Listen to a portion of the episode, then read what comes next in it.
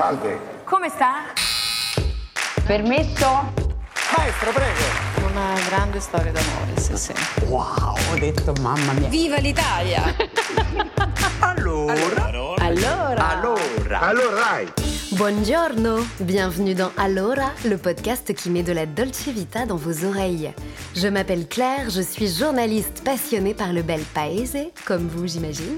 Ça nous fait donc un point commun. Alors je vous propose de partir en virée avec moi à travers des histoires italiennes inspirantes. Vous me suivez? Venite, venite con me. Andiamo. Bonjour à tous et bienvenue dans ce nouveau numéro d'Allora. Stendhal a écrit C'est un malheur d'avoir connu la beauté italienne, on devient insensible. Hmm, pas si sûr, si l'on en croit le parcours de notre invité. Cette femme a façonné son œil au beau. Elle a les yeux revolver, elle a le regard qui tue. Oui, c'est elle qui tire la première, mais attention, seulement sur les jolies choses. Les objets, le mobilier, les accessoires design ou les pièces de maître car c'est en arpentant, enfant, les puces et brocantes parisiennes qu'elle a chopé le goût des pièces rares, du vintage, voire carrément du rococo. Mais elle ne s'est pas arrêtée là. Pour équilibrer le tout, elle est allée en Italie chercher l'élégance, la nonchalance aussi parfois, et le minimalisme des intérieurs milanais. Et oui, avoir une double culture franco-italienne, ça a du bon. Et ça détermine aussi une vie, un parcours. Après avoir été journaliste mode, elle a décidé de mettre ses talents dans un magazine en ligne qu'elle a créé de A à Z. Le plaisir qu'elle souhaitait partager, propager même, c'était de nous faire entrer dans les intérieurs de familles pour comprendre comment ils avaient décoré leur lieu de vie pour mieux nous transmettre leur art de vivre aussi. Des reportages d'écho donc, mais aussi sociologiques, de Paris à New York en passant par l'Italie évidemment, toute une nouvelle génération a pris la pause pour The Socialite Family. En si bon chemin, elle a carrément créé sa propre marque de mobilier et de décoration du même nom. Et j'ai un scoop pour vous, cette fameuse beauté italienne l'a rattrapée et est au cœur de ses inspirations, de ses créations. On va le voir. Aujourd'hui, je vous propose donc une leçon de beauté à l'italienne avec Constance Gennari. Buongiorno Constance. buongiorno a tutti. Merci. Merci beaucoup de nous accueillir dans ce flux euh, voilà, de, de créativité.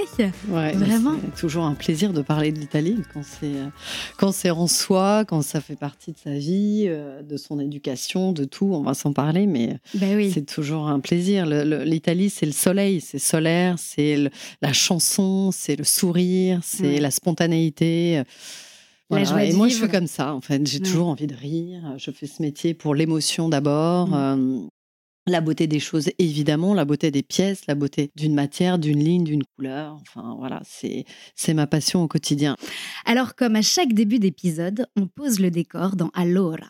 On se retrouve dans les bureaux de The Socialite Family, à quelques pas de la rue Saint-Fiacre, dans le deuxième arrondissement de, Paris, où vous avez ouvert votre toute première boutique en 2019. Depuis, une seconde adresse a ouvert à Lyon en 2022. C'est donc ici, dans cet espace, que naissent et se dessinent toutes vos créations. On l'a donc bien compris, l'Italie est au cœur de votre approche, enfin de ton approche. Dans ce lieu où on se trouve, quelles inspirations italiennes t'entourent? Qu'est-ce que tu vas chercher? Est-ce que ce sont des livres, des photographies, des tableaux, une playlist qui passe en boucle, des sachets de pâtes planqués dans tous les meubles? Qu'est-ce qui nourrit cette inspiration? Eh bien, c'est surtout euh, le tissu. Moi, ça me fait rêver. Euh, et le savoir-faire italien. on- donc, on travaille avec des, des fabricants italiens qui sont euh, près du lac de Côme, donc des maisons familiales qui travaillent aussi pour tous les plus grands éditeurs de tissus du monde entier, enfin, en tout cas français. Et euh, ils nous proposent aussi leur savoir-faire à nous. Donc aujourd'hui, on arrive à faire faire notre propre euh, dessin, euh, voilà, nos, Vos propres Euh, motifs, mo- c'est vous vos qui propres- dessinez oui, oui, oui. vraiment. euh, on fait ok. nos propres motifs, alors pas sur tout. Donc, euh, soit on achète ce qu'ils ont déjà, soit on fait faire avec nos couleurs, on change des choses, etc. Et donc là, c'est le tissu d'abord. Je pars d'un tissu pour créer un peu mon histoire, euh, l'histoire que je vais raconter dans une collection, par exemple. C'est vraiment la Ouais. base de tout. Ouais, c'est ouais, des que- couleurs, des motifs, une inspiration. qui Exactement. Un peu comme une styliste de mode hein, dans la, Ouais, dans- bien sûr. qui dans la mode va peut-être faire des recherches sur euh, un tissu qu'elle cherche ou autre, et puis à partir de là, elle va euh, travailler de- des couleurs, euh, le look, enfin voilà, Ouais. le style, etc. Donc c'est un peu le même travail qu'une styliste de mode, mais Mm. pour euh, pour la déco. Et, avec, euh, avec toute une équipe, là, on entend, on est vraiment dans l'antre de la création. donc, ça grouille. on entend des petits bruits autour de nous. C'est vraiment un travail collectif, j'imagine, que vous faites.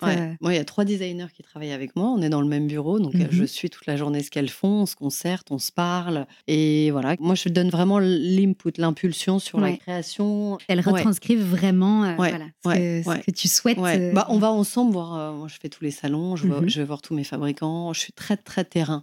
Donc, je, bouge beaucoup, je voyage beaucoup. C'est là que l'inspiration se trouve. exactement. et c'est très important de surtout ne jamais rester trop dans son bureau. Ouais, faut s'ouvrir au monde. ouais, exactement, exactement. c'est ça la leçon. ouais, parce que nous, tous nos, donc beaucoup de fabricants dans notre mobilier sont italiens et c'est tenu par des par des familles italiennes. C'est vraiment le pays euh, où il y a le plus de familles euh, qui travaillent ensemble. Alors, après cette première mise en bouche à l'italienne, je te propose de parcourir ensemble les grandes lignes de ta vie. Euh, chaque numéro d'Allora est construit comme un roman que l'on chapitre au fil des épisodes de vie. Je te propose donc de commencer tout de suite par le chapitre 1, intitulé Da Parigi a Milano, de Paris à Milan.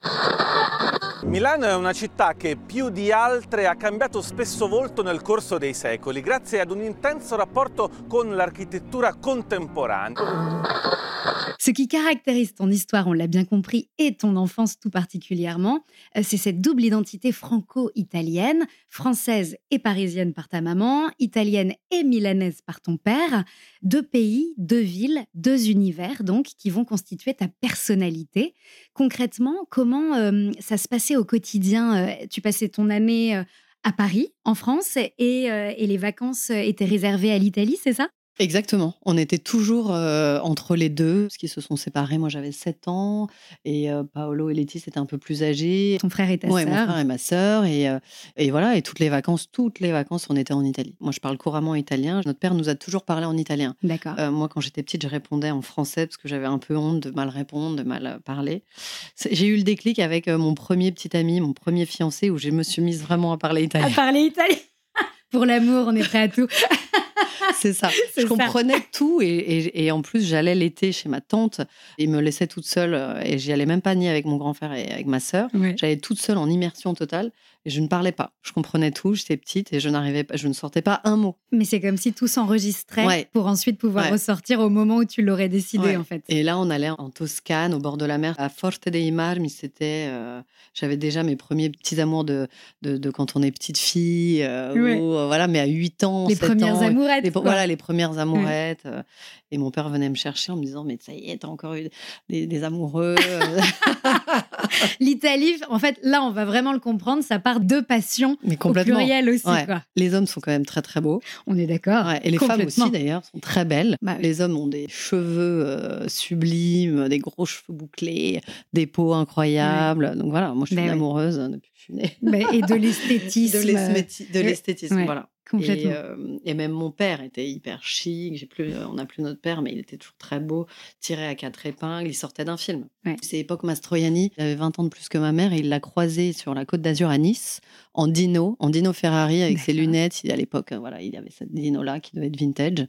Et euh, il, a, il, a, croisé ma mère qui était en vacances chez des amis, je crois, vers Cannes, Nice. D'accord, dans le style. Euh, ouais, non, mais c'était Catherine Deneuve et Mastroianni. Même époque, même style.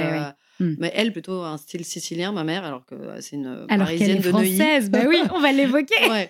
Et la peau très très mate, euh, vraiment comme une fille du sud. Et mon père, italien du nord, brun, hein, très brun, mmh mais voilà, avec ce charme fou. Et il a continué toute sa vie à se retourner sur les femmes qui croisaient dans la rue, comme le film un peu Parfum de femme avec Vittorio Gassman, qui est un acteur sublime, mmh sublime, un des plus beaux acteurs italiens. Et dans ce film Parfum de femme, il est aveugle et il sent toutes les. Mais c'est toutes les odeurs qui, qui réveillent ses, ses pulsions et ses envies. L'Italie, pour moi, c'est ça. Et c'est toutes les saveurs et les sensations que ça réveille, en fait. C'est un, pays qui les réveille et qui les révèle aussi, mmh, j'ai mmh. Et euh, donc voilà, les doubles, doubles cultures, forcément. Euh, la table, euh, voilà, mon père cuisinait beaucoup. toujours, c'est lui qui a toujours plutôt cuisiné, plutôt que ma mmh mère d'ailleurs.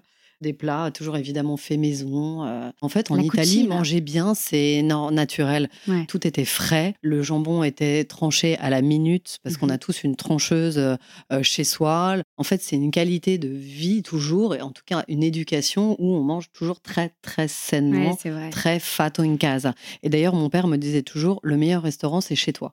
Et tous les Italiens pensent la même chose. Oui, c'est vrai. Et ce qui est étonnant, on sait ce qu'on met dans notre assiette. Quoi. Ouais, ouais, complètement. Et puis c'est cuisiné d'une telle façon ça prend un petit peu de temps. La sauce tomate, par exemple, une vraie sauce tomate, par exemple, de pâte, euh, quand on veut faire quelque chose de très simple, le pomodoro, la sauce tomate, et même ma mère me le disait parce qu'elle cuisinait aussi très bien. Euh, elle, cuisine encore. Oui, elle s'y elle est italienne. Exactement. Elle apprenait au Obligée. Voilà. Et euh, donc la sauce tomate, pour être très bonne, elle doit être de couleur orange. D'accord. Moi, j'achète aussi dans des, dans des bocaux. il faut la travailler. Ça, ne mmh. on peut pas juste la faire chauffer et la mettre dans des pâtes comme ça, surtout pas. Il faut la Parce qu'elle va être acide, il faut lui rajouter toujours un tout petit peu de sucre ou un petit peu de vinaigre, mmh huile d'olive, euh, ail, ça c'est la base de la cuisine. On a affaire à une experte là. ah, ne faut pas me lancer. Je ouais. peux partir loin, très loin. ouais, ouais, ouais. Et donc, elle doit être orange. Et donc, voilà, la sauce tomate qu'on a dans le, dans, au supermarché, elle n'est pas mauvaise, mais elle se travaille. Ouais. Elle se met pas juste comme ça. Il faut l'ajuster ah et la personnaliser. Moi, je le sens à la minute, une sauce tomate dans un restaurant. D'ailleurs, je ne prends jamais pasta al pomodoro parce que je sais qu'ils ne savent pas la faire parce que ça prend du temps. Ça doit se préparer. D'ailleurs, toutes les dames, les, les, comptes Instagram de mhm. super de grand-mère qui cuisinent, elles s'y mettent dès le matin pour préparer la sauce, le sugo. Bon, on se retrouve à parler de cucina, mais moi à la base, je voulais parler de Milano. pardon, parce que. Ah, bah non, pas du tout, c'est passionnant. Mais Milano, j'ai cru comprendre au début, tu vas me dire si je me trompe ou non, que ça n'a pas été un vrai coup de foudre. Milano, c'est la ville de ton papa, donc. Et quand tu étais petite, tu la trouvais assez grise, figée dans le temps, dans les années 60, avec tous ces vieux trams. Euh, tu dis que tu lui préférais même des villes plus théâtrales comme Rome ou Venise.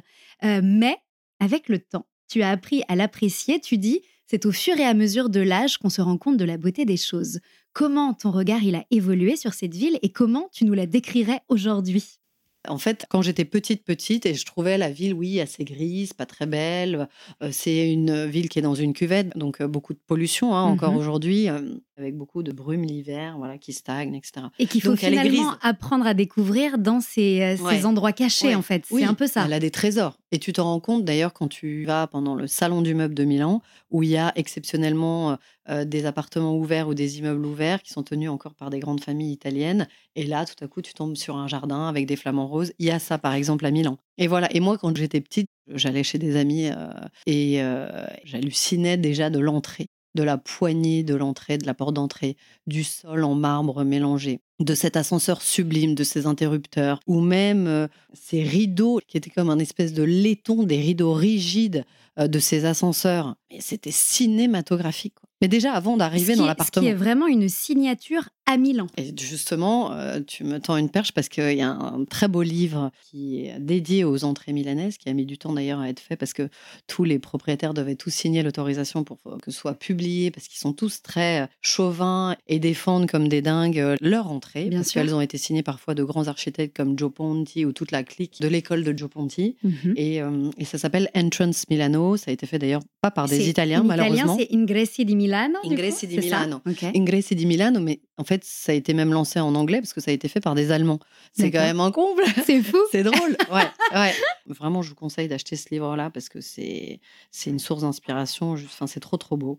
Et voilà, et donc quand tu vois ça et que tu comprends déjà, ok, donc Milan, en fait, c'est euh, d'une richesse folle en architecture. Tous les plus grands architectes italiens ont fait école euh, à Milan. Gio Ponti, voilà, il était prof.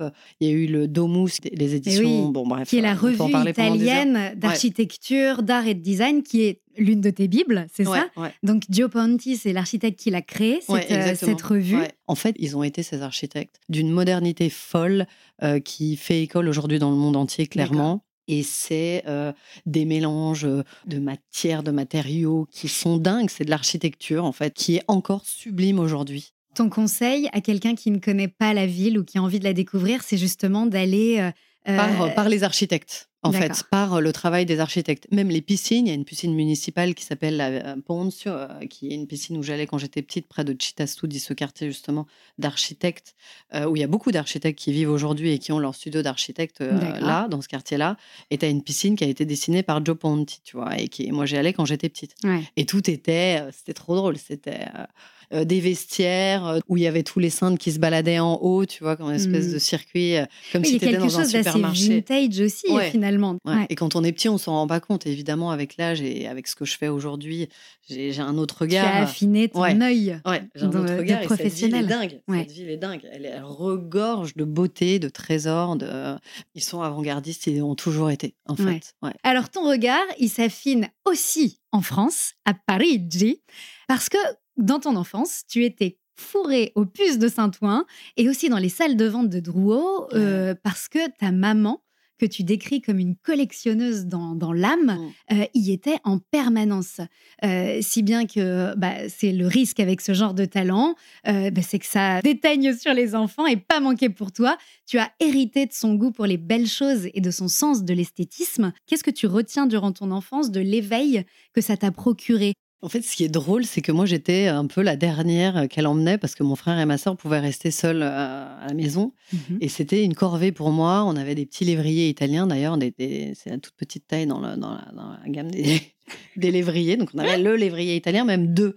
Et donc, je les sortais et je les tenais. Et je regardais ma mère dans ses allées. J'en pouvais plus parce que je tenais ces chiens. J'avais froid. Mais euh, je savais qu'on allait et déjeuner. Tu allais les promener ouais, dans le quartier des puces. Ouais, ouais. J'étais avec elle et je l'attendais. Elle faisait ses trucs. Et c'était barbant pour moi à l'époque. Mais en fait, quand on est petit, même si c'est barbant, on s'imprègne. Ouais, parce qu'on a quand même l'œil qui se pose sur une toile. Moi, je vais passer mon temps à être bloqué sur un détail mmh. euh, d'une poignée, d'une lampe. Euh, je les regarde et ça me fait rêver, ça me, ça m'embarque, ça me, voilà. Peut-être que tout le monde n'a pas cette sensibilité-là. Moi, j'ai trois enfants et je vois la différence sur les trois. Le petit dernier, il va me parler de détails que moi, justement, je vais remarquer et que les autres n'ont pas, du tout, pas du tout. Ouais. Donc en fait, c'est. C'est aussi une sensibilité propre à chacun quand même. Oui, on a été imbibé là-dedans. En fait, on se posait pas la question tellement c'était. Euh, et surtout que j'ai cru comprendre que la décoration à la maison, elle était des plus théâtrales et des plus inspirantes. Alors tu me dis si je me trompe, mais pour imaginer un peu la patte déco de ta maman, euh, il y avait un clavecin 18e en plein milieu du salon, des rideaux et des tapis provenant de châteaux. Dans les placards, on trouvait des robes d'église ou des costumes de théâtre chinés. Vous mangiez dans de l'argenterie tous les jours et buviez dans des verres en cristal. Est-ce que c'est ça? Ah oui, oui, elle continue. Et, d'ailleurs, pour finir, même elle a un lit qui sort d'un manège d'enfants. et euh, ouais, c'est un char, tu vois, les chars, donc tout en tout peint, euh, dingue. tout peint euh, à la main, mais qui est bien tapé maintenant et patiné. Et c'est ça qui justement est très très beau puisqu'il n'est pas du tout neuf. Et elle dort dedans depuis toujours. Et nous, on était petits, on allait dans son lit qui est comme un bateau, tu bah, vois, parce qu'il y a des roues. Quoi. Tu peux imaginer toutes les histoires dedans. C'est un décor de théâtre. Un décor de théâtre. Elle est folklore, elle est excentrique. Ouais. Mais ça, c'est génial. C'est aussi, c'est une école pour toi, j'imagine. Ah bah, complètement. Tu dis euh, toi-même que tout ce qui se passe aujourd'hui, euh, l'aventure The Socialite, etc., c'est grâce à elle. Concrètement, quel enseignement tu retiens d'elle, de cette enfance, et en quoi tout ce que tu as pu apprendre à ses côtés, ça revient aujourd'hui comme bah un écho, comme un boomerang? Bah, C'est une énergie folle et une curiosité dingue, surtout, tout le temps. Donc c'est autant même de l'actualité, parce qu'elle passait à écouter soit la radio, soit à lire les journaux, soit à regarder la télévision, mmh tu vois. Et, et tout ce qu'il y a dans la rue, elle, elle a un œil de lynx. Donc elle va regarder. Nous, elle nous apprenait quand on était dans la rue. «Oh, regarde ce plafond là, éclairé comme c'est beau. Oh là là, mais ça c'est d'époque machin. Donc nous, on était là. Ah à regarder partout en fait. Ouais, tout le temps. C'est l'art de savoir poser son regard. Ouais, exactement. L'art de savoir poser son regard, une curiosité pour tout et ne, surtout ne pas avoir d'œillère. Donc elle voit tout. Tu regardes pas tes pieds, tu regardes devant et tu regardes au-dessus. Tu regardes les gens, tu laisses passer. Aussi une éducation même. Euh, tiens la porte aux gens. Regarde qui est devant toi. Ce que j'essaie d'apprendre de, aussi aux enfants. dans sont collés à leur téléphone. toujours sur les portables, oui, c'est ça. mais au moins dehors, tu n'as pas ton téléphone, tu regardes les gens qui sont devant toi. Parce que mmh. justement, même, euh, moi j'aime bien regarder dans mon quartier les gens, leur look, leur style, comment ils sont, cette nouvelle génération, comment ils s'habillent. Il faut mmh. regarder les gens autour de soi. Regarder ce qui se passe. C'est. C'est aussi là qu'on puise l'inspiration. Finalement, c'est dans ce regard-là bah que, oui. tu, euh, que tu retrouves euh, complètement. celle que tu étais enfant aux, côtés de, ta mère. Voilà. Et puis, dès qu'on arrivait quelque part, on regarde le tapis, et ça, c'est ça, et ça, c'est l'époque. Et elle m'expliquait toujours comment reconnaître si la pièce était d'origine ou pas, comment, et puis elle continue encore. Alors, nous, on n'a pas forcément les mêmes goûts, parce qu'elle elle, a un goût plus style Empire, 18e, plus ancien, mais elle commence vraiment à regarder ce que moi j'aime. Mmh tu vois, par exemple, elle mélange et quand elle trouve des, choses dans la rue plus modernes, elle me demande tiens, bah, toi, est-ce que tu connais l'époque ou le designer de cette pièce-là que j'ai trouvé, que j'ai chiné ou qu'elle a chiné Donc, finalement, tu l'éduques à ton tour à de nouvelles choses. ça, c'est passionnant, c'est génial. Bah oui, j'imagine. C'est un juste retour. Ah ouais. Et elle aime ça, elle adore. Mais, elle trouve ça hyper intéressant. C'est très subjectif aussi, en fait. Hein, donc elle va euh, voir toutes les expos. Et, c'est un peu ma petite taupe. Parce qu'elle me dit Ah, je suis passée à Drôle, j'ai vu ça, ça, ça, ça. Tiens, il y a ça. Donc moi, je suis au courant sans avoir le temps d'y aller. Ouais, bien sûr. Elle me c'est ma revue de presse. Oui, c'est ça. Mais c'est bien, c'est pas mal. Très personnel en plus. Ouais, ouais, exactement. Ah, tu devrais aller voir ça. Euh, donc c'est assez génial. Les conseils fusent. Ouais. J'adore. Dans Allora, j'adore voir des signes partout ou des clins d'œil du destin. Dans ton enfance, il y a aussi un détail qui va peut-être te souffler à l'oreille ce qui va devenir The Socialite Family. Ce détail, il se trouve dans la salle de bain de ta maman. C'est la pile de magazines de déco qui s'y loge et que tu passes ton temps à regarder. Lors de ces séances de lecture, devant chacune des somptueuses photos d'intérieur, une question revient sans cesse mais qui vit là, dans ce décor?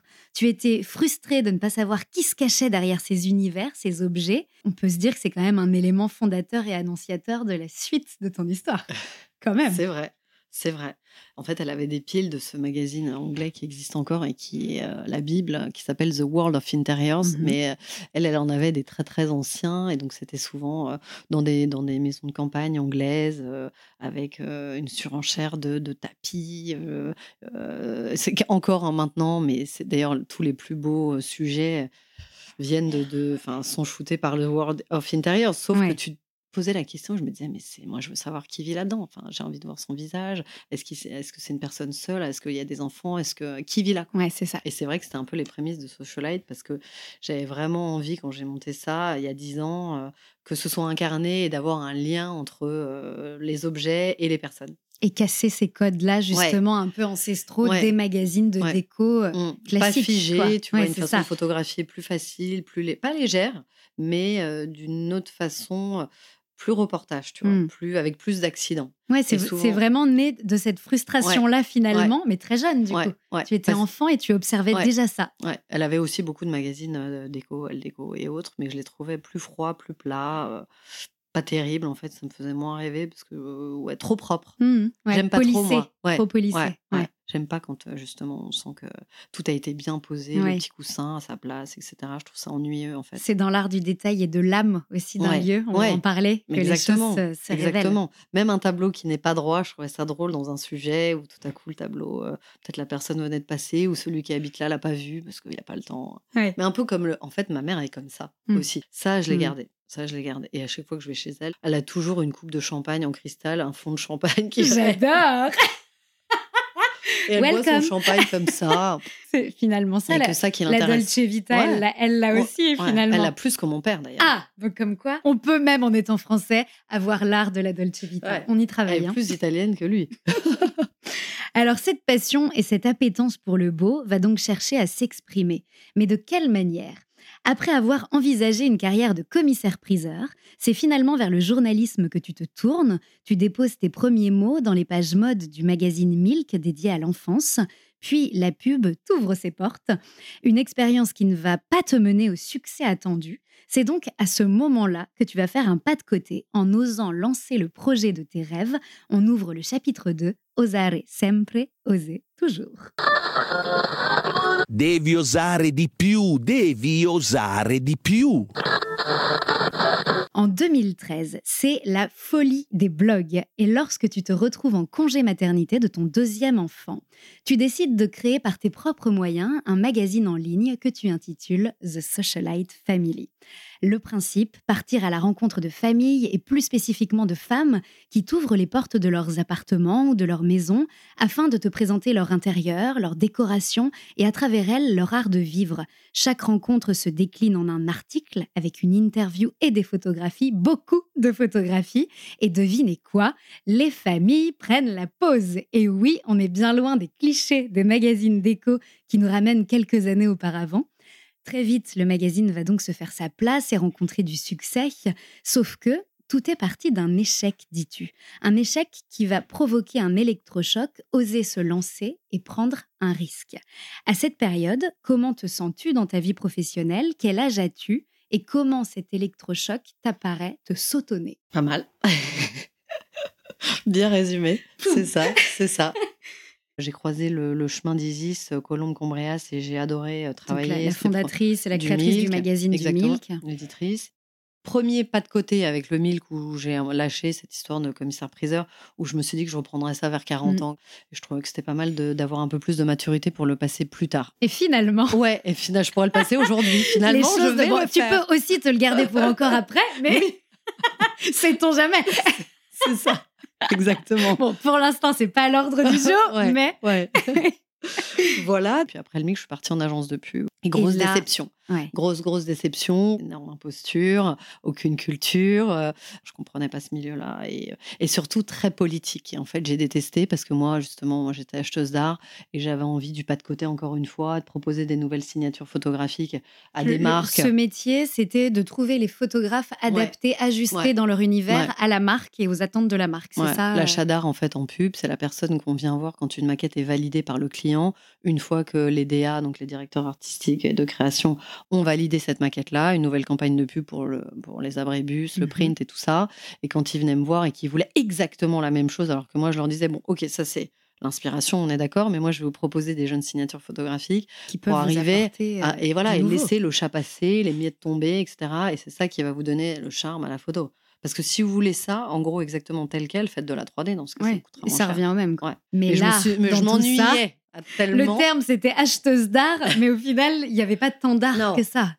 Et en fait, ça m'a déprimée et ça m'a poussé à monter autre chose en parallèle. Et là, tu as quel âge alors? Quand tu là, prends cette décision euh, 30 ans. Tu as 30 ans. Ouais, ouais. Ce qui va se passer, c'est que tu es en congé mat et tu te dis. Euh, je reviendrai plus jamais dans cette boîte. Et je me laisse du temps. Ouais, exactement. Et en fait, déjà en off, à partir du moment où j'ai su que j'étais enceinte de ma fille, tu savais. En fait, ils m'ont poussé. Finalement, je les remercie. D'ailleurs, si vous m'écoutez, merci parce que vous avez été. C'était tellement une mauvaise expérience pour moi que ça m'a poussé à faire vraiment quelque chose de plus sensé, de plus sincère et de plus intègre.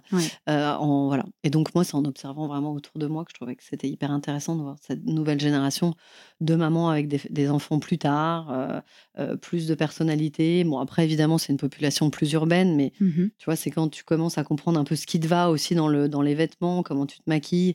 Tu as une certaine maturité où, voilà, tu sais. Et la décoration, ça passe aussi par, ça aussi. Tout en mélangeant des pièces qu'on a, qu'on a eues quand on avait son premier appart qu'on n'a peut-être pas envie de jeter, ou qu'on récupère toujours pareil. Je raconte toujours une commode de, ou un luminaire de famille qu'on aime bien, qui était à nos parents ou à nos grands-parents et qu'on n'a pas envie de jeter. Donc tu composes autour de ça. Voilà, toujours. C'est comme ça que tu commences à casser les styles et à t'acheter un premier canapé moderne, enfin en tout cas contemporain que tu aimes bien, qui va se mélanger à tout ça. Mmh. Et c'est ça qui m'intéressait. Et puis de le photographier aussi d'une certaine façon. Et comment l'idée, elle est venue? Est-ce qu'il y a un moment où tu as eu un déclic? Ou est-ce que c'est vraiment au fil des découvertes, de la curiosité euh, saine hein, que ça nourrit, bah, en fait, d'aller découvrir les intérieurs? C'est comme ça? je, savais que je voulais partir de cette, de cette agence. Et donc, j'ai commencé à, à, poser le nom et à poser le style et, euh, et, à demander. En fait, je me suis dit que j'allais demander à des amis justement qui m'inspiraient ça, euh, si elles voulaient bien poser pour moi. Et donc, donc, elles m'ont dit oui, une première, puis une deuxième, et puis une troisième. Et je prenais des photographes au départ, des copains photographes, où je leur proposais d'ouvrir un book déco, plutôt des mmh photographes de, de mode qui, qui voulaient peut-être avoir aussi un peu de déco dans leur book. Et c'était un bon compromis, mais je faisais quand même la direction artistique, parce que je voulais vraiment récupérer un certain angle. Ouais, et puis j'ai cet œil-là, parce que du milk ou autre, de photos. tu vois, et, et, finalement, c'est en allant chez tes amis, en te testant en fait toi-même. Voilà Exactement. Que là, tu t'es dit, mais je tiens quelque chose. Et surtout, en fait, je me fais plaisir. Parce que c'est ça avant tout. Parce que quand tu lances l'aventure mmh. du média The Socialite mmh. Family, il n'y a pas de modèle économique. C'est vraiment du plaisir. Tout ce que tu veux, c'est te faire plaisir et montrer du beau. Voilà, exactement. Et montrer aussi, un peu comme tu disais, euh, sociologique, montrer un peu cette nouvelle génération de femmes, de mamans, même si le père est là, c'est plutôt d'ailleurs les femmes qui répondaient aux interviews, les mamans. Et elles, euh, leur façon de vivre, elles sont libres en fait. Elles ont des enfants plus tard et c'est pas grave. Elles continuent de travailler pour elles personnellement et pas voilà.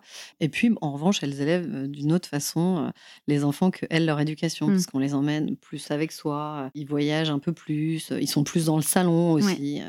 Donc, toi, tu observais tout ça.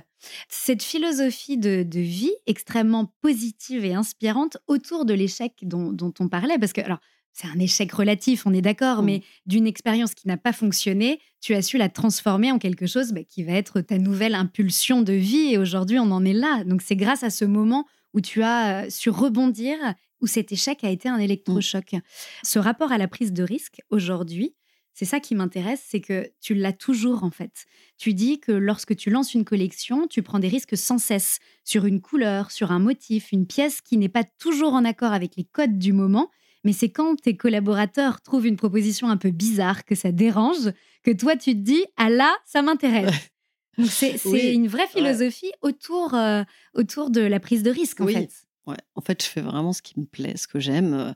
Après, évidemment, je vais essayer de faire en sorte qu'on va retrouver quand même dans la collection des choses plus faciles, plus accessibles, mais j'aime avoir toujours une pièce bah, plus forte. C'est un peu comme, voilà, toujours dans les défilés où tu as un défilé avec des pièces assez extravagantes, un peu folles, où tu te dis, mais comment je pourrais porter un truc pareil? Mmh. Tu ne retrouves pas forcément d'ailleurs en boutique ou autre derrière, mais j'aime bien, bah, il faut prendre des risques parce qu'il faut, faut étonner, faut, euh, voilà, puis c'est des choses que j'aime, je le fais pas consciemment, forcément. Mmh c'est pas conscient où je me dis, tiens, alors qu'est-ce que je vais faire cette saison-là? Un peu fou, un peu, un peu dingue. Euh, je ne sais pas réfléchi, pour de vrai. Quand ça fait peur ou quand ça intrigue, on sait aussi que c'est peut-être un chemin à suivre où il y a quelque chose à aller chercher. Oui, bah c'est étonnant. Il faut faire des pièces euh, qui soient étonnantes, qui changent, euh, parce qu'aujourd'hui tout est fait, tout a été fait, euh, vu. C'est pareil comme dans la mode. Hein. En fait, c'est un éternel recommencement de mmh. lignes, de matériaux qu'on réutilise, de formes qu'on se réinterprète. Et puis moi, je suis très vintage aussi, donc j'aime pas le design de forme un peu bizarre, un peu hybride. Et j'aime bien reprendre des codes du vintage où je vais tirer le fil pour proposer un peu autre chose. Les inspirations, c'est ça. Mais toujours pareil, un peu comme ce que ferait une styliste de mode où elle va récupérer le col ou la manche, une manche années 80, une manche chauve-souris d'un pull ou d'un manteau, mmh le récupérer sur une autre matière, un imprimé, etc., pour le remoderniser. Et j'aime bien ça. Voilà. Quand tu te lances, tu pars à la rencontre de ton cercle proche parisien, tu nous le racontais, donc la ville que, tu connais, dans laquelle tu vis, puis euh, on t'ouvre les portes de nouvelles destinations en France comme à l'étranger. Moi, ce qui m'intéresse évidemment, c'est l'Italie. Et il y a deux rencontres qui t'ont marqué. Euh, celle avec un, célèbre architecte, Roberto Bacciocchi, qui est euh, notamment l'architecte attitré des boutiques Prada.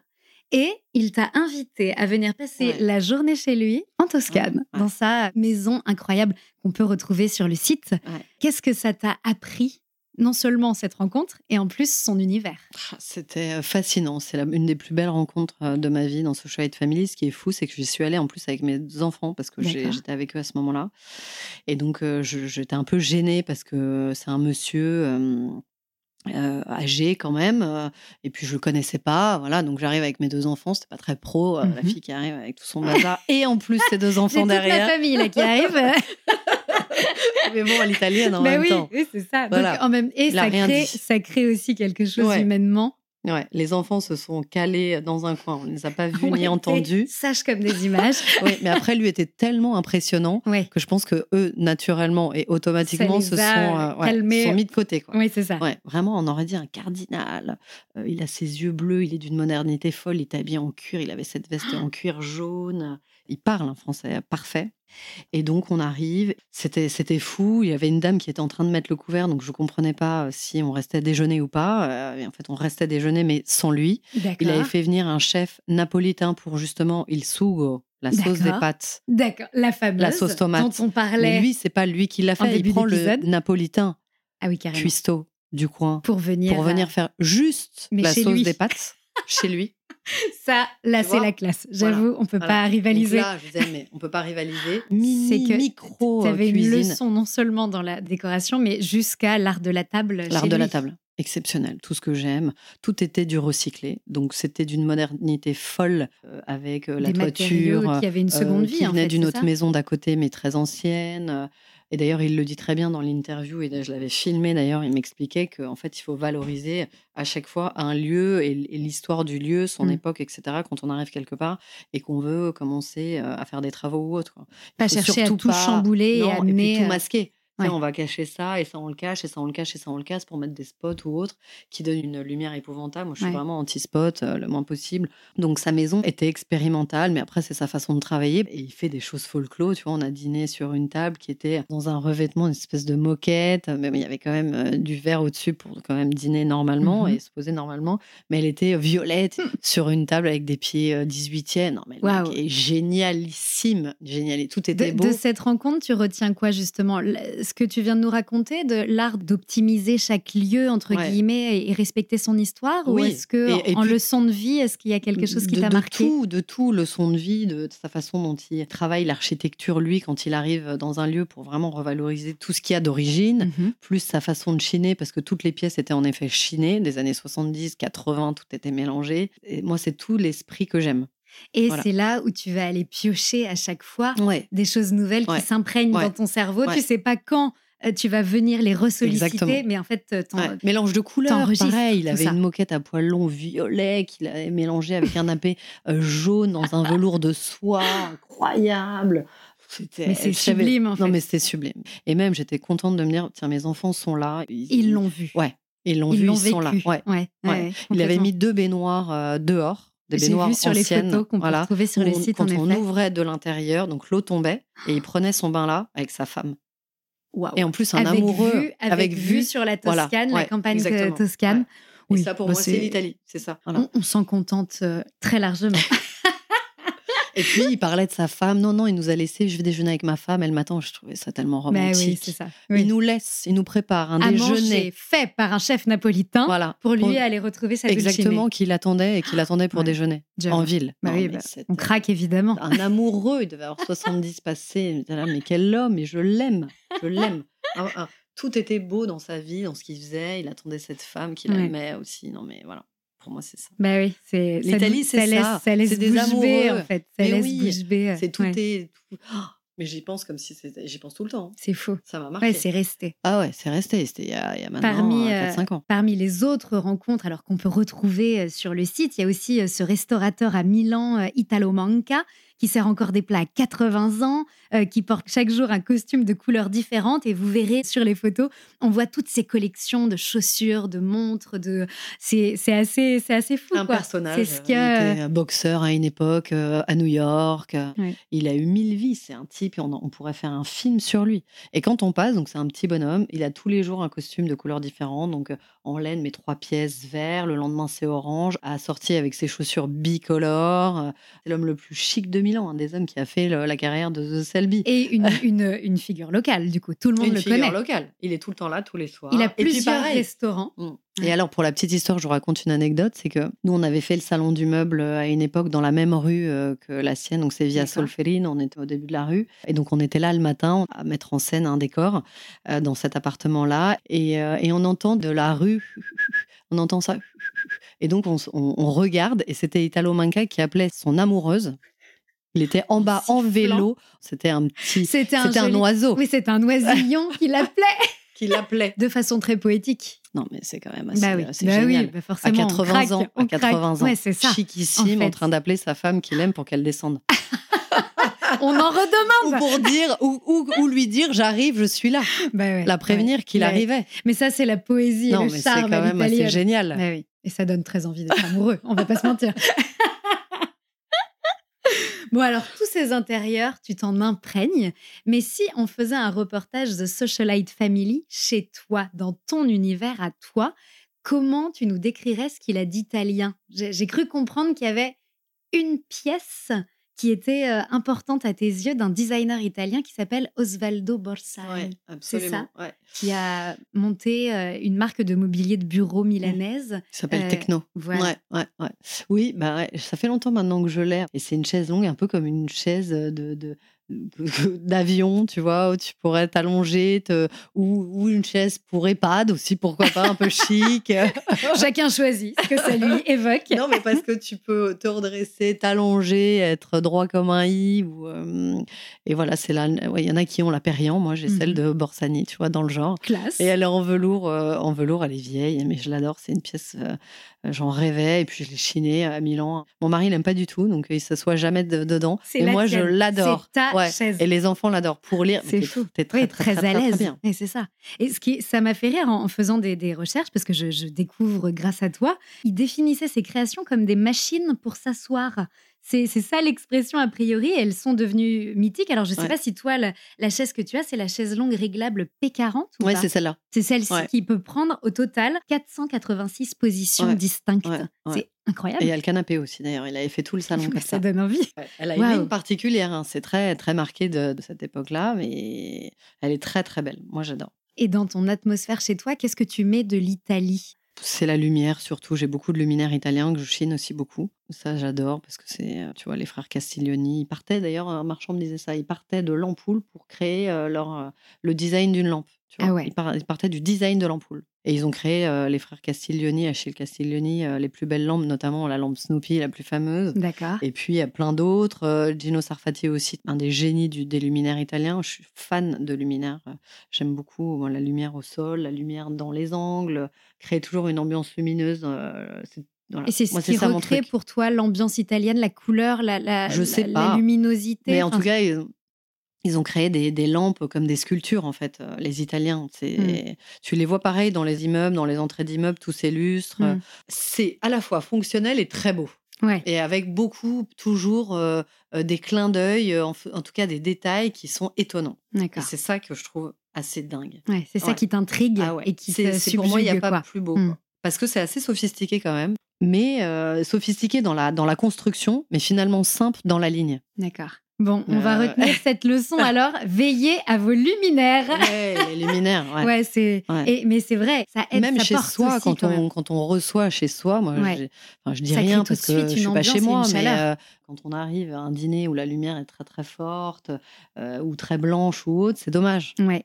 Il faut la baisser ou, essayer d'éteindre et de mettre peut-être des bougies ou mettre trois lampes et, pas autant que ça. Enfin, ça euh, recrée tout de suite une convivialité qui complètement. aide à et les gens le voient pas. Euh, il y a plein de gens, même dont c'est le métier, qui, ne le sentent pas. Non.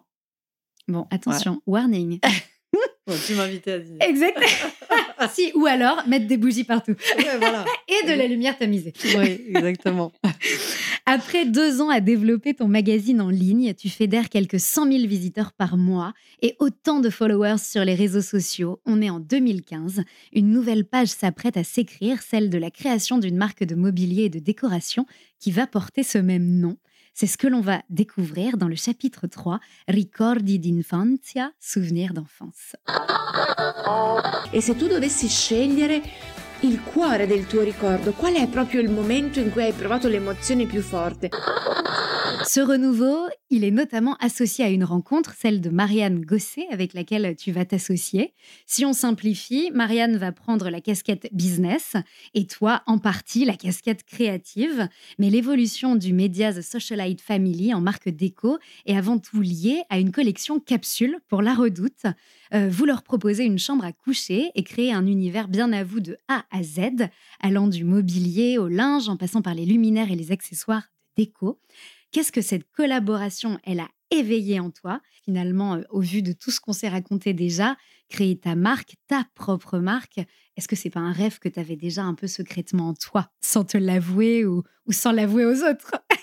si, bah complètement. Je suis partie dans le Nord travailler et c'est vrai qu'ils m'ont dit, mais c'est tellement clair dans ta tête ce que tu veux, c'est dingue, tu vas plus vite que même des designers avec lesquels on travaille, euh, nous, quand on fait des capsules ou même en interne, c'était très, très, très clair. Ce qui est fou, alors que tu apprends un métier, là, concrètement.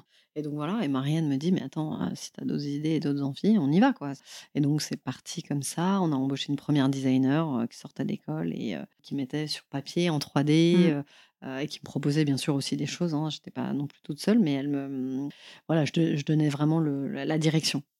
Et, alors justement, cette direction, quand il va falloir déterminer ton univers bien à toi, eh ben forcément l'Italie, elle refait surface.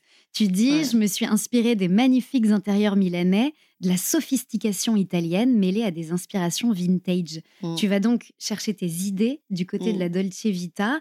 Donc, tu le disais tout à l'heure, tu fais appel à des fabricants italiens, tu Ouais. collabores avec des designers italiens. Chacun de tes produits porte un Mm. nom italien.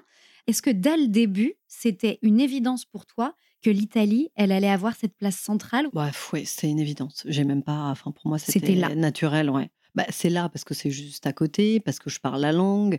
Euh, toutes les familles, maintenant, ça y est, on- nous, on fait partie de leur famille. Elles, quand elles viennent à Paris, euh, on déjeune ensemble. de ces familles de Ah fabricants ouais, hein, dont ils tu viennent, euh, ouais. le père, la mère, les enfants, les frères, les cousins, ils sont Ouais, tous c'est là. la deuxième et, famille. et on est ensemble. Mm. Et c'est vrai qu'être italien, quand même, ça aide aussi pour avancer. Ils sentent, enfin, on est. euh, D'ailleurs, ils me disent tout le temps, mais tu parles l'italien euh, mieux que nous, quoi.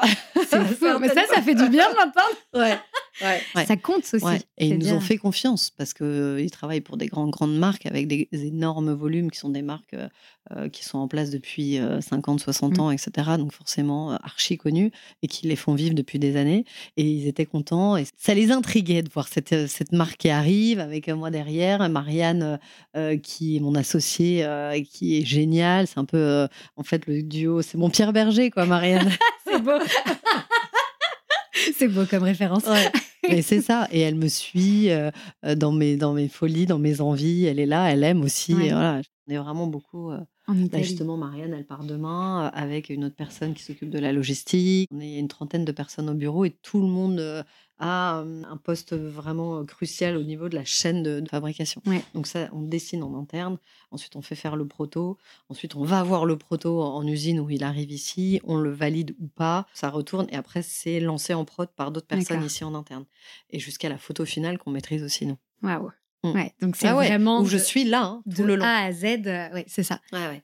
Et c'est là où ton parcours, ton De expérience revient au galop aussi. Enfin. En fait, il y, a une- il y a une essence euh, que tu gardes. Sur l'image, ouais, ouais, complètement. Ce chapitre, il s'appelle Ricordi d'infanzia parce que les souvenirs d'enfance, c'est ce qui va nourrir tes idées aussi pour la création et pour le nom des produits. Mm. Par exemple, alors parmi euh, vos, vos grands classiques, vos best-sellers comme on les appelle, il y a les coussins ronds en velours euh, Bomboloni. Ouais. Et ces coussins, ils ont été inspirés euh, des bomboloni. Donc, Ouais, c'est des, c'est de des beignets plage. que Ouais. tu mangeais en Versilia, justement. Exactement, à Forte, ouais. Oh, C'était dingue parce qu'on mangeait ça sur la plage. Bombolone, bombolone. T'as toujours ce type, ça existe encore hein, quand tu vas à la plage. Il se balade avec ses. euh, Et à chaque fois, on se dit Ah putain, non, bombolone. Allez, on s'en prend un. Et c'est plein de sucre, évidemment, ça à la dégouline. crème, à la Ah fleur ouais. d'oranger. Ah ouais. euh. Ça dégouline, c'est plein de sucre dessus, mais on adore. C'est. Et quand, quand tu as vu le coussin rond, Ouais. c'est ce que ça t'a évoqué? Ouais, ouais. Il s'appellera le Bomboloni parce qu'il était. euh, Il y en a un autre d'ailleurs dans la collection qui s'appelle Chicho. Ça Ouais. veut dire euh, petit gros. Chicho. Il y a toujours un enfant qui est ah le Chicho de la bande, tu vois. C'est les petits qu'on voit dans Et les ça. films. Et ça t'inspire du coup ce que tu as Ouais. pu connaître euh, en Italie. quoi. Alors, la lampe Gioia, par... Euh, Gioia, en Ouais. fait, c'est le, le prénom d'une amie. euh, d'un très très bon ami italien qui s'appelle Michele et une de ses autres très bonnes amies que je trouvais ravissante, euh, une italienne pas comme les autres justement avec un tout petit visage très très très fin d'enfant.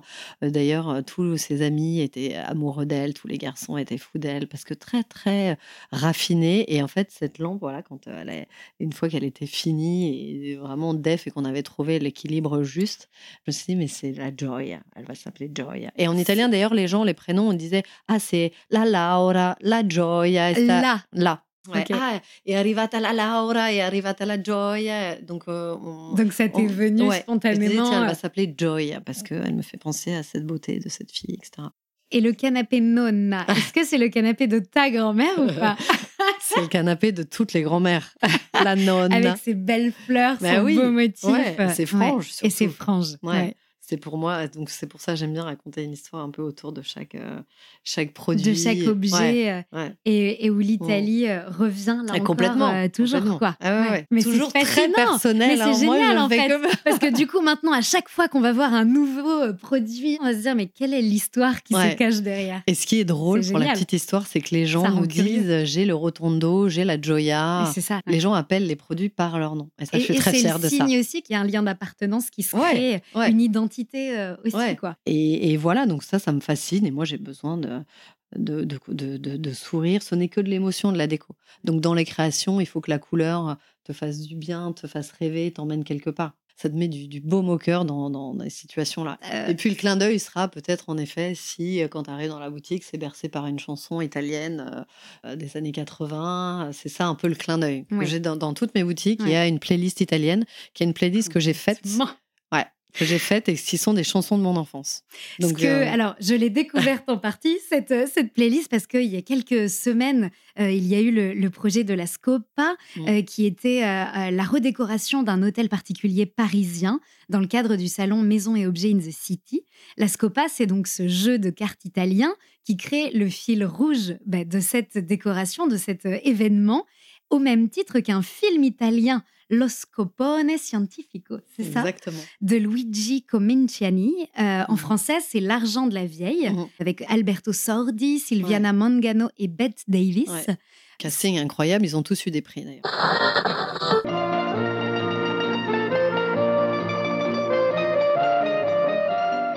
Quanto vogliamo fare a partita? Fammi 10.000 lire così. Famo un par di milioni, no? Due milioni? Toi, c'est vraiment l'un de tes euh, films cultes euh, et de tes inspirations.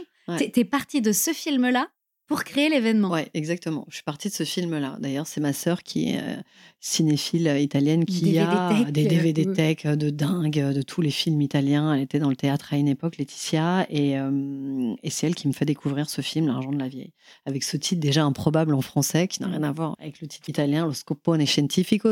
Et ce film, voilà, je l'ai vu il y a longtemps, plusieurs fois, et je trouvais déjà filmé d'une façon dingue. C'était filmé dans les années 70. C'est incroyable. Hein. Je l'ai vu grâce à toi. Ouais, je l'ai trouvé incroyable. Ah oui modernité folle. Elle, Bette Davis, cette femme qui est dingue. Oui, elle, c'est une américaine qui vient louer une villa dans la banlieue de Rome et euh, juste en parallèle, euh, il y, a, un quartier très pauvre où un couple vient jouer chez elle. Et eux veulent absolument la plumer parce que c'est euh, bien sûr de l'argent. C'est le but. Sauf qu'elle est redoutable. On vous raconte pas la fin parce qu'il faut que vous Mais oui, c'est ça. et, j'adore ce du jeu, ce film. Autour du jeu, c'est ça qui au début est assez mm. assez léger. Enfin, il y a une approche assez légère et en fait, au fur et à mesure, on se rend compte que ça Cette peut tension aller loin qui monte. Enfin, c'est C'est une mm. comédie dramatique en fait parce que elle, finalement, elle les considère pas tellement ce couple là qui sont très très pauvres, ils veulent la plumer à tout prix. Mais c'est ce qui t'a, c'est ce qui t'a euh, donné l'impulsion de, cet événement. Complètement, en fait, ça m'a rappelé ce film. J'ai eu un flash pour raconter un peu l'histoire que je voulais raconter. Donc, je suis partie de ce jeu-là, la Scopa. Et donc, toujours pour moi, le clin d'œil au jeu mmh. et à l'humour. C'est de la déco, donc j'ai pas envie de raconter un truc trop sérieux. Je veux que les gens s'y sentent bien, que ce soit convivial. Pour la petite histoire, les gens sont restés, euh, des gens du public qui venaient, parce que c'était ouvert au public tous les jours jusqu'au dimanche. Les gens jouaient aux cartes, s'installaient. Ah, réellement J'ai eu des gens qui ont joué aux cartes et qui se sont installés. Ah, c'est génial Ouais. Expérience immersive, en fait, c'est ça mmh. Immersive. Et dans toutes les pièces, évidemment, euh, un son euh, impeccable. D'ailleurs, c'est Sonos qui était partenaire. Les listes est géniale. que vous pouvez retrouver sur Spotify. Ah, génial, c'est vrai. Ça, ça va m'aider parce que je chasamais chaque chanson. La Scopa The Socialite Family, ouais. Elle, est, elle est super. Et c'est vrai qu'on avait envie de, rester. En tout cas, ça aidait à se sentir bien. Et c'était une parenthèse de Dolce Vita. Euh, et ce qui est étonnant, c'est que ce sont des musiques pas du tout connues en France. Ce C'est mmh. pas du tout des titres oui, c'est pas classiques. C'est pas les titres les plus. Pas du tout. Ça va être Mina qui va chanter en français, une chanson euh, improbable qu'on connaît bien, mais elle le chantera en français. C'était des titres que j'ai sélectionnés un par un parce que j'aime que tu connaissais, ouais, ouais, que je connaissais. beaucoup de chansons napolitaines aussi en dialecte napolitain mmh que j'aime beaucoup. Je trouve c'est chaleureux. Ça met aussi une ambiance particulière et je trouvais parfait ce contraste-là de la musique napolitaine très ancienne dans ce décor 18e euh, euh, qui n'a rien à voir quoi plus populaire, tu vois. Tu oui, mélanges un peu populaire à sophistiqué de, du lieu. Euh, c'est tout ce que j'aime faire, en fait. Bah oui. Et ça convoquait toutes tes passions. Exactement. C'était euh, exactement. On arrive à la fin de cet entretien. À la fin d'Alora, on a toujours des petits rituels. On en a un, mais en fait, je pense que tu nous as juste déjà indiqué ce qu'on allait pouvoir se dire là-dessus. C'est que je cherche toujours euh, des conseils pour savoir comment amener un peu de dolce vita dans notre quotidien, même quand on vit en France, quand on, est loin de l'Italie. Est-ce que le jeu, cet amusement dont tu parles, est-ce que c'est ça euh, ta façon à toi de d'aller convoquer, chercher de, l'italianité? Oui, après, euh, bon, je pourrais pas apporter mon jeu de cartes, la Scopa, à chaque dîner, mais pourquoi pas? Non, mais je pense que la base, c'est quand même avoir toujours euh, une trancheuse chez soi. Ouais. Parce qu'à tout moment, quand quelqu'un vient, il faut être prêt à sortir son jambon plein. Une trancheuse à jambon, hein, À- à attention. jambon. Ouais. C'est bien de préciser parce que là, Une trancheuse ça à va jambon. devenir sanguinolent à la fin de cet épisode. Ouais. Non, mais parce qu'en fait, et, pour, et donc, t'as- quand quelqu'un arrive pour le fameux apéritif, qui est Bien sûr. évidemment essentiel dans notre vie, c'est le plus Mhm. important. L'apéritif, en fait, tu dînes finalement toujours un peu avec ce, un très bon verre de vin. Et tu sors ton jambon. Ça, c'est l'Italie. Une petite trancheuse, c'est C'est indispensable. vraiment indispensable. Le deuxième rituel de fin d'Allora, ce sont les inspirations italiennes. Alors, Ouais. tu en as parsemé tout au long de cet épisode, mais est-ce que si on reste sur du design, on peut avoir euh, pour toi le musée italien qui illustre le mieux ton univers et, euh, et l'univers du design euh, italien milanais? Oui, bah alors euh, moi je pense toujours à la Triennale de Milan qui est une très très très belle curation de d'expos sur le design. Ouais. D'accord. La Triennale de Milan et donc c'est dans le parc Parco Sempione de, de Milan. Euh, et ça il faut courir euh, y aller. Et évidemment aussi, évidemment pardon, d'abord en fait peut-être la Villa Necchi Campiglio qui est ouverte au public, qui fait partie de la FAI. FAI, qui est une association italienne qui fait en sorte de protéger euh, toutes ces villas dans, dans toute l'Italie, la FAI. euh, La faille. Ouais, FAI. Et ce Ouais. lieu Et est ce à- lieu est ouvert au public. Et c'est à Milan Et c'est à euh, Milan, dans plein centre Ah. de Milan, la Villa Ah, et Necchi. donc là, on fait la totale. Et quoi. ils ont tourné le film Amore avec Ah. euh, Tilda Swinton, ce film Amore. C'est tourné dans C'est ce- tourné dans, cette ce villa, la lieu. Villa Necchi, qui est euh, une inspiration encore de tous les architectes et décorateurs euh, Bon, du donc, monde. on- Là, on a vraiment une visite de Milan à travers l'architecture et le design qui est toute faite. Ouais, ouais, ouais, là c'est très très beau, il faut faire ça. L'adresse où chiner à Milan, parce qu'on sait que tu chinais dans les, dans les puces parisiennes, mais à Milan, est-ce que tu as un endroit pour dégoter des pépites de déco vintage à l'italienne? Bah, pas tellement en fait. J'ai plus d'adresse euh, vraiment parce que ça a pas mal bougé. Les marchands sont plus en dehors de Milan. D'accord. Non, après, il y a Naviglio aussi à Milan, sous Naviglio. C'est donc euh, un quartier de Milan où là, euh, un dimanche par mois, il y a des marchands quand même. Sur. Naviglio, c'est pas mal. Donc c'est peut-être ça, c'est peut-être Oui, ça. oui, ça le- c'est pas mal. Ouais. Quand Naviglio on est une fois dans par mois. Ça Ouais. peut être l'occasion Ouais. de se renseigner Ouais. pour Super. partir le bon week-end. Oui, voilà, exactement. Et super quartier d'ailleurs, sous. Naviglio, c'est très sympa. S'il n'y avait qu'une seule pièce de designer italien à avoir pour un amoureux, une amoureuse de l'Italie, pour toi, ça serait laquelle? Ah là là, c'est dur. hein. Une seule pièce de designer. euh, Il y en a tellement. euh, bah, la mocha, c'est un design en soi. hein, La cafetière, ça c'est la base. Mais bon, après, Et en c'est plus, c'est forcément- utile. Ouais, c'est utile. On Ça, peut s'en moi- servir au quotidien. Ouais, ça pour moi, c'est Ouais. un design déjà en soi. Pour le café. Bah oui, pour le café, c'est une sculpture. hein. Ouais, ouais. Chez Alessi, tu vois, toutes ces cafetières-là dont on parlait qui sont en inox, pour moi, c'est le design au quotidien. Ça, Ouais. c'est pas mal. La cafetière italienne de chez Alessi, c'est une valeur sûre. Bon, et ça fait une petite variante. Donc La c'est théière, la C'est théière ça, même. c'est la Ouais, théière. Bon. Le mot de la fin. Je demande toujours aux invités une citation, un proverbe, un mot préféré, quelques paroles en italien Ouais. pour finir sur des sonorités à l'italienne. Ça serait quoi? Bah écoute, Nico savait la même, mais c'est toujours cette expression, mais que moi que j'adore et que j'ai toujours en tête. Ouais. Qui va piano, va sano e lontano.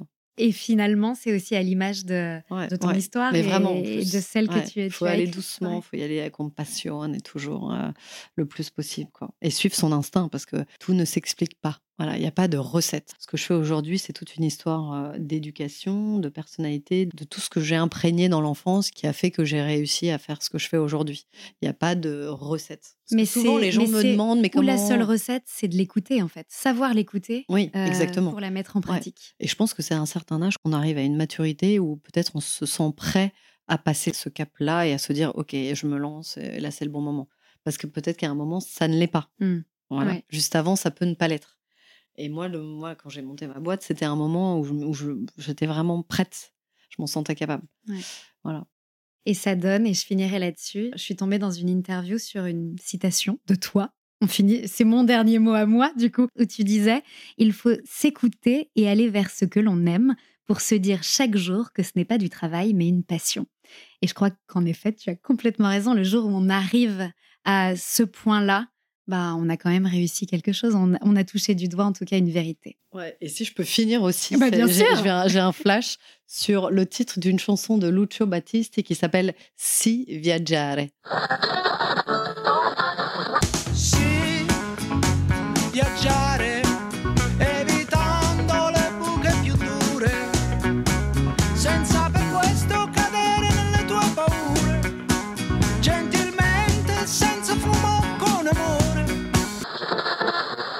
Coup de fort et c'est si viaggiare, parce que c'est ça aussi l'Italie, c'est d'emmener vers le voyage. Les Italiens sont des grands voyageurs.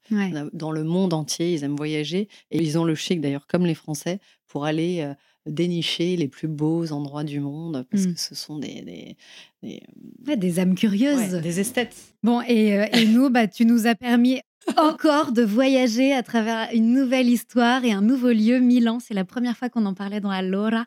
Donc, merci pour cet éveil au design et à l'architecture italienne euh, à travers Milan. Merci, beaucoup. Merci, merci, à, à toi, toi. Claire. Merci beaucoup. Ciao. Ciao. All'italiana C'est la fin de ce onzième épisode. Merci à tous les amoureux de l'Italie d'être toujours plus nombreux à écouter Allora chaque mois. Si ce podcast vous plaît, vous inspire, vous fait du bien, n'hésitez pas à mettre des stallés sur Apple Podcast ou sur Spotify, ainsi que vos commentaires. J'ai hâte d'avoir vos retours. Je tiens à remercier Julie pour son aide et ses idées précieuses. Merci aussi à Flo de la valise rouge qui aiguise mon œil aux tendances déco depuis de nombreuses années. Enfin, un dernier clin d'œil tout particulier à Alice Krief des Belles Fréquences pour le talent et la bienveillance qu'elle met au profit d'Allora. En attendant le prochain épisode, je vous donne rendez-vous sur Insta at allora.lepodcast pour toujours plus d'inspiration italienne. À presto! Finiamo così. Allora, un podcast à retrouver sur toutes les plateformes d'écoute. Tanti applausi. Ciao Meraviglioso.